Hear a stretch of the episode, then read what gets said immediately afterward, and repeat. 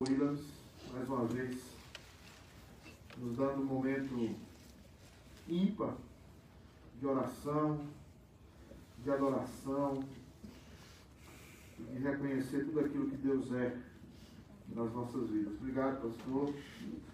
Obrigado, essa família tão maravilhosa, tão comprometida. Irmãos, nós vamos seguir falando de Filipenses eu gostaria que você abrisse a sua Bíblia, Filipenses capítulo 1. Hoje nós estamos no versículo 8. Nós já passamos a semana passada, estamos no versículo 8. Eu vou pedir licença para botar esse culto lá embaixo e vou tirar a máscara. Porque a irmã Fabiana está ali no policiamento total. Fabiana do CDC.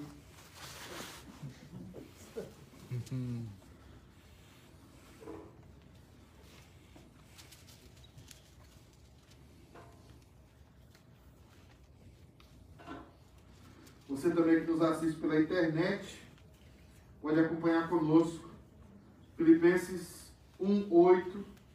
Nós ainda estamos no comecinho da carta, onde Paulo revela todo o carinho que tinha por aquela igreja e primeiramente todo o carinho que aquela igreja tinha por ele.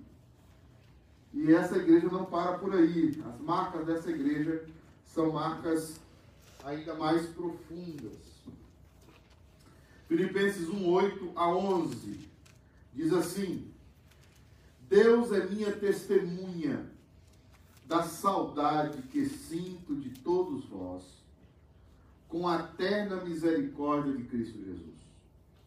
E suplico isto em oração, que o vosso amor fraternal cresça cada vez mais no pleno conhecimento e em todo entendimento a fim de que, a fim de que possais discernir o que é melhor, para que vos torneis puros e irrepreensíveis até o dia de Cristo. Plenos do fruto de justiça, fruto este que vem por meio de Jesus Cristo, para a glória e louvor de Deus, o sofrer e o avanço do Evangelho. Quero estender mais um pouco? E até o versículo 12, 13, diz assim: Quero ainda, irmãos, cientificar-vos de que as coisas que me aconteceram têm antes contribuído para o progresso do Evangelho. De maneira que as minhas cadeias em Cristo se tornaram conhecidas de toda a guarda pretoriana e de todos os demais. Quero seguir um pouco mais ainda. Verso 14. E a maioria dos irmãos, estimulados do Senhor por minhas algemas, ousam, ó a palavra ousadia de novo aí, Karina, ó. Tenha medo de usá-la, não. Ousam falar com mais desassombro a palavra de Deus. Alguns, evidentemente, proclamam a Cristo por inveja e por vontade de brigar, ou porfia. Outros, porém, o fazem de boa vontade. Estes, por amor, sabendo que estou incumbido da defesa do Evangelho. Aqueles que amam a Cristo pensam assim. Mas aqueles que proclamam por inveja e por porfia, contudo, pregam a Cristo por discórdia, insinceramente, julgando suscitar tribulação as minhas cadeias e, em algumas traduções, as minhas algemas. Vamos orar? Eu não vou me delongar hoje que eu quero orar. Senhor Deus, ilumina a tua palavra. Ilumina, Deus amado, para que o nome de Cristo seja glorificado. Para que a tua palavra seja exposta com fidelidade. Para que somente o teu nome seja glorificado. Em nome de Jesus é que oramos. Amém. Paulo começa a carta, como já vimos aqui, falando do amor daquela igreja por ele e do amor que ele tinha por aquela igreja. Uma igreja formada de homens, homens que eram heróis de guerra, homens que estavam aposentados das batalhas do Império Romano. A cidade de Filipos era uma cidade de homens honrados, de famílias que conseguiram pela espada, pela luta, lutando pelo Império Romano, nos rincões do Império, conseguiram a sua aposentadoria. E aqueles homens tinham uma marca, a marca de serem homens de palavra, homens honrados, famílias honradas. E Paulo encontra naquela igreja uma igreja de soldados, de generais, carinho. Para nós vermos que o carinho não exclui a seriedade. Ou a seriedade não exclui o carinho. Nós podemos ser sérios, podemos ser generais e podemos ser carinhosos. Mas aquela igreja tinha algo mais. Aquela igreja, além de amar a Paulo, aquela igreja amava a eles mesmos.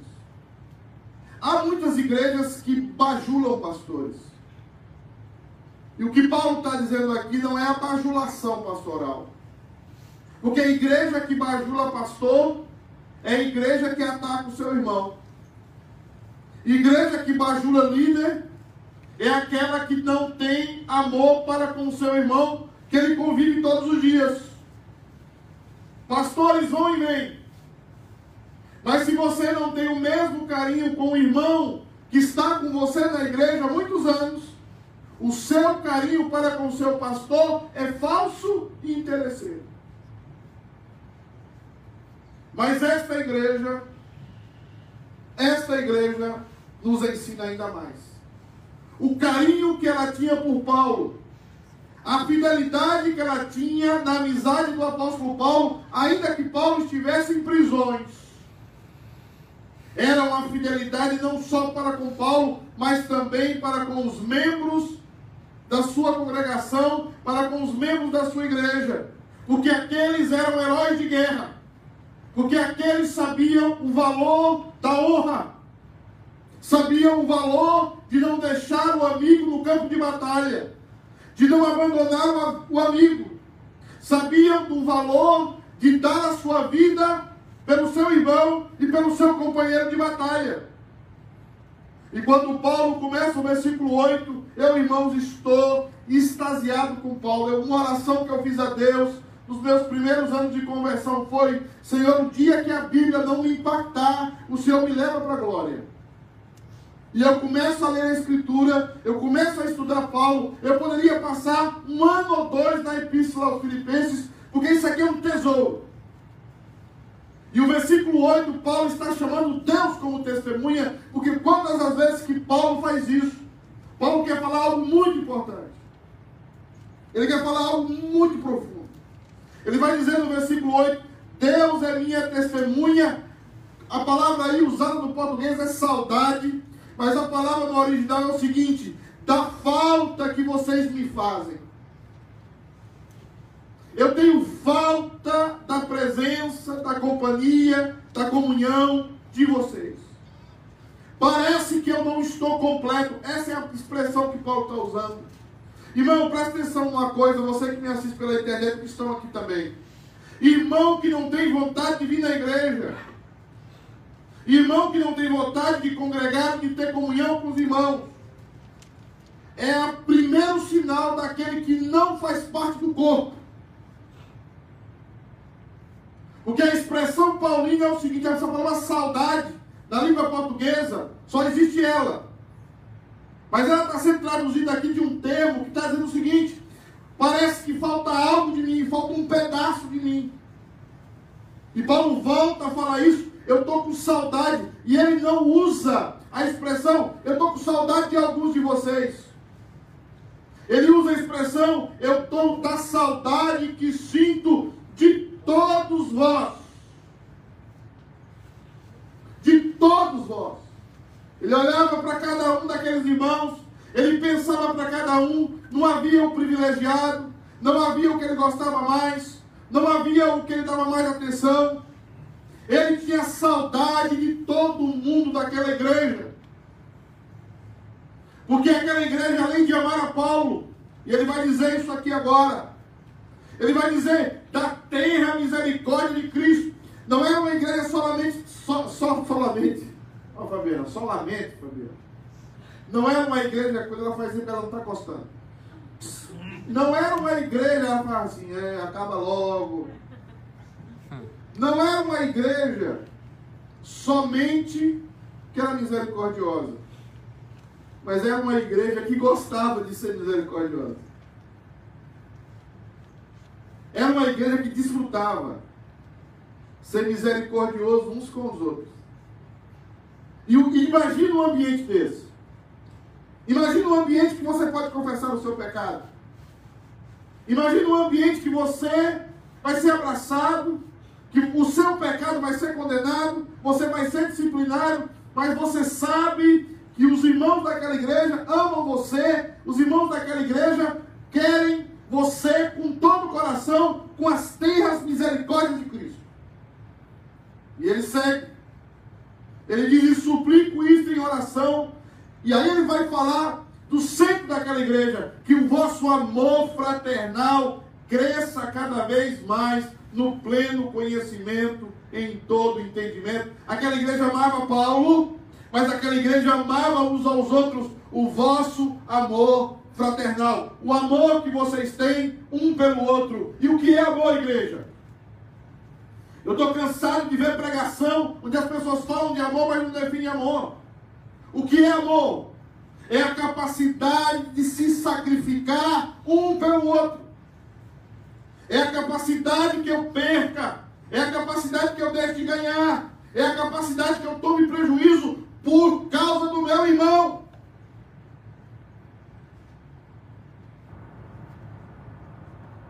O vosso amor fraternal, vocês amam uns aos outros e essa marca é tremenda no vosso meio. A minha oração é que mas não cresça desordenadamente, que vocês sejam entregues ao emocionalismo. O que Paulo está dizendo é que esse amor fraternal cresça de uma maneira que ele seja recheado do conhecimento da palavra, que ele seja conduzido pelo entendimento da palavra. É um amor que é cheio de entendimento, que não é, não é, como é que eu diria aqui, meu Deus? Não é inocente. Ele sabe que o irmão tem problema, ele sabe que o irmão tem dificuldade.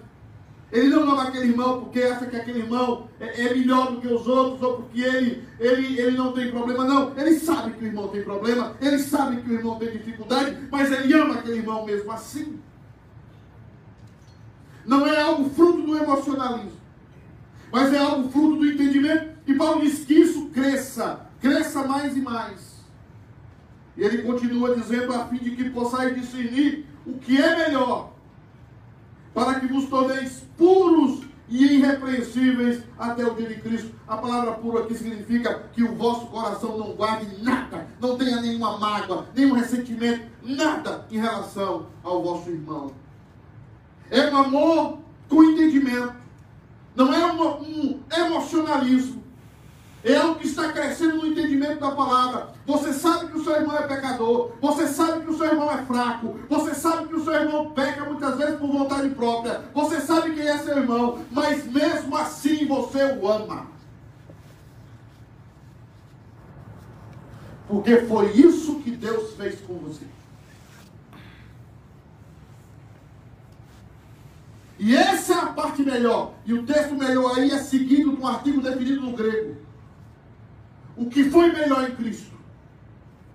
É quando nós damos a vida pelos nossos irmãos. É quando nós nos colocamos na berlinda e dizemos que morra eu, mas que o meu irmão viva. O que é melhor aqui é quando nós nos tornamos parecidos com Cristo. Irmãos, eu vejo isso muito quando nós olhamos para Deus quando ele oferece não um anjo, ele oferece não o melhor ser humano, mas ele resolve oferecer Cristo por nós. Eu pergunto ao cacheta, a Laizinha está fazendo aniversário hoje, está linda como sempre, com as pernas cruzadas. maravilhosa. Cacheta, você daria a Laís pelo Esdras? Você não daria, só se você fosse doido. Gabi, como é o nome da criança do ventre aí? Noah. Noé? Você daria Noah pelo Eudes? Você não daria. Você daria um desses pequenininhos aí, Karina? Mas o que é que Deus fez? Porque Deus amou o mundo de tal maneira, não deu a ele, ele deu o seu filho.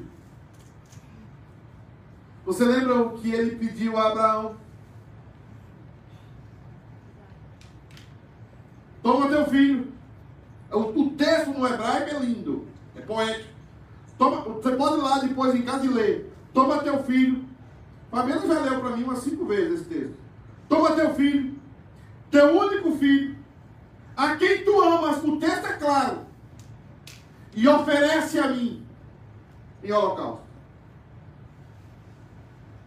A ideia do cristianismo, irmãos, o poder do cristianismo, o poder que o mundo não conhece, o poder que o mundo desconhece e jamais o terá, é essa capacidade que o Espírito Santo nos dá, de nós nos sacrificarmos pelos nossos irmãos, por amor a Deus, sabendo quem eles são, sabendo das limitações, da miséria que eles são e da miséria que nós somos. É esse poder que fez com que a igreja colocasse o Império Romano de joelhos. Porque ninguém vence esse amor. Ninguém pode ir contra esse amor. Porque esse amor não está fiado no que o outro faz por você, ou no que o outro é ou deixa de ser. Esse amor está fiado num compromisso seu, pessoal, de amar o outro, ainda que o outro não mereça amar você, o seu amor.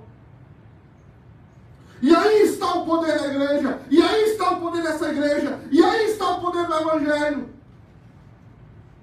E aí cessa-se as divisões, e aí passa os falatórios, porque você está disposto a morrer pelo seu irmão, porque você está disposto a discernir o que é melhor, para que vos torneis puros, sem máculas e irrepreensíveis até o dia de Cristo Jesus, aonde Ele revelará o que está no coração de todo homem. Plenos do fruto de justiça, fruto esse que vem por meio de Cristo Jesus, para a glória e louvor de Deus.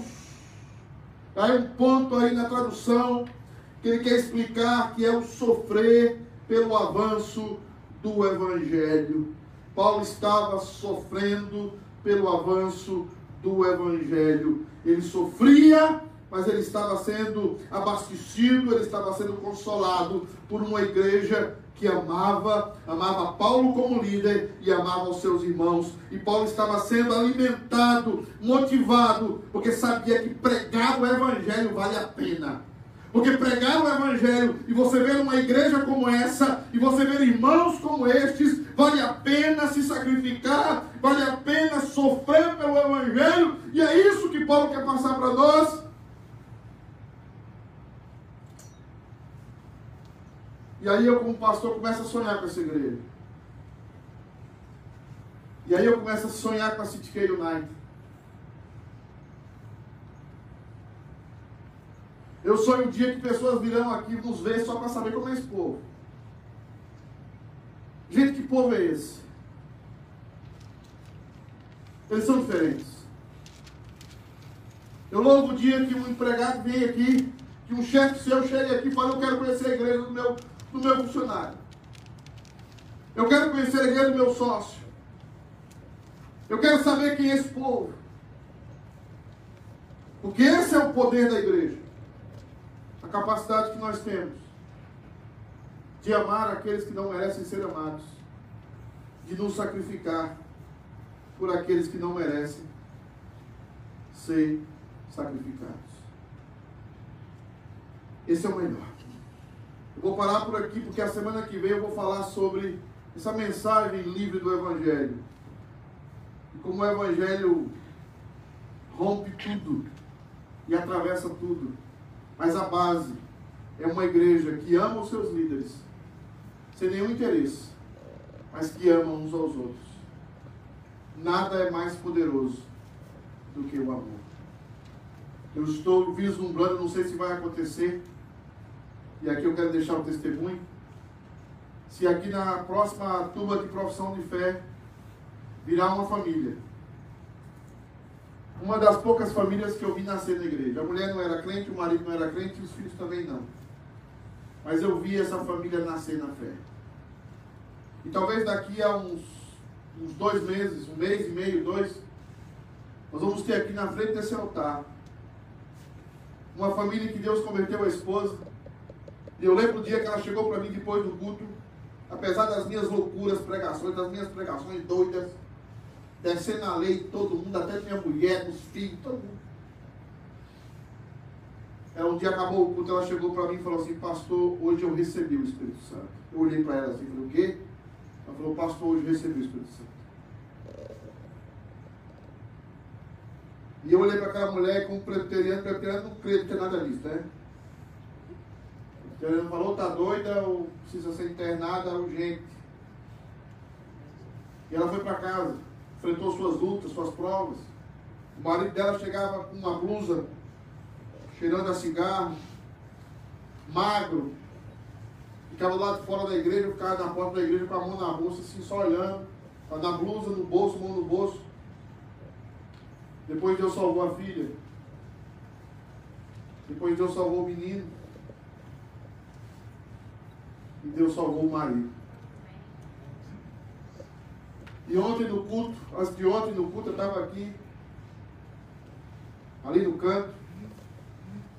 Chegam os dois filhos desse casal e diz assim, pastor, os, os dois, as duas crianças, um adolescente e uma criança, nós queremos professar a fé em Jesus Cristo. Nós queremos batizar.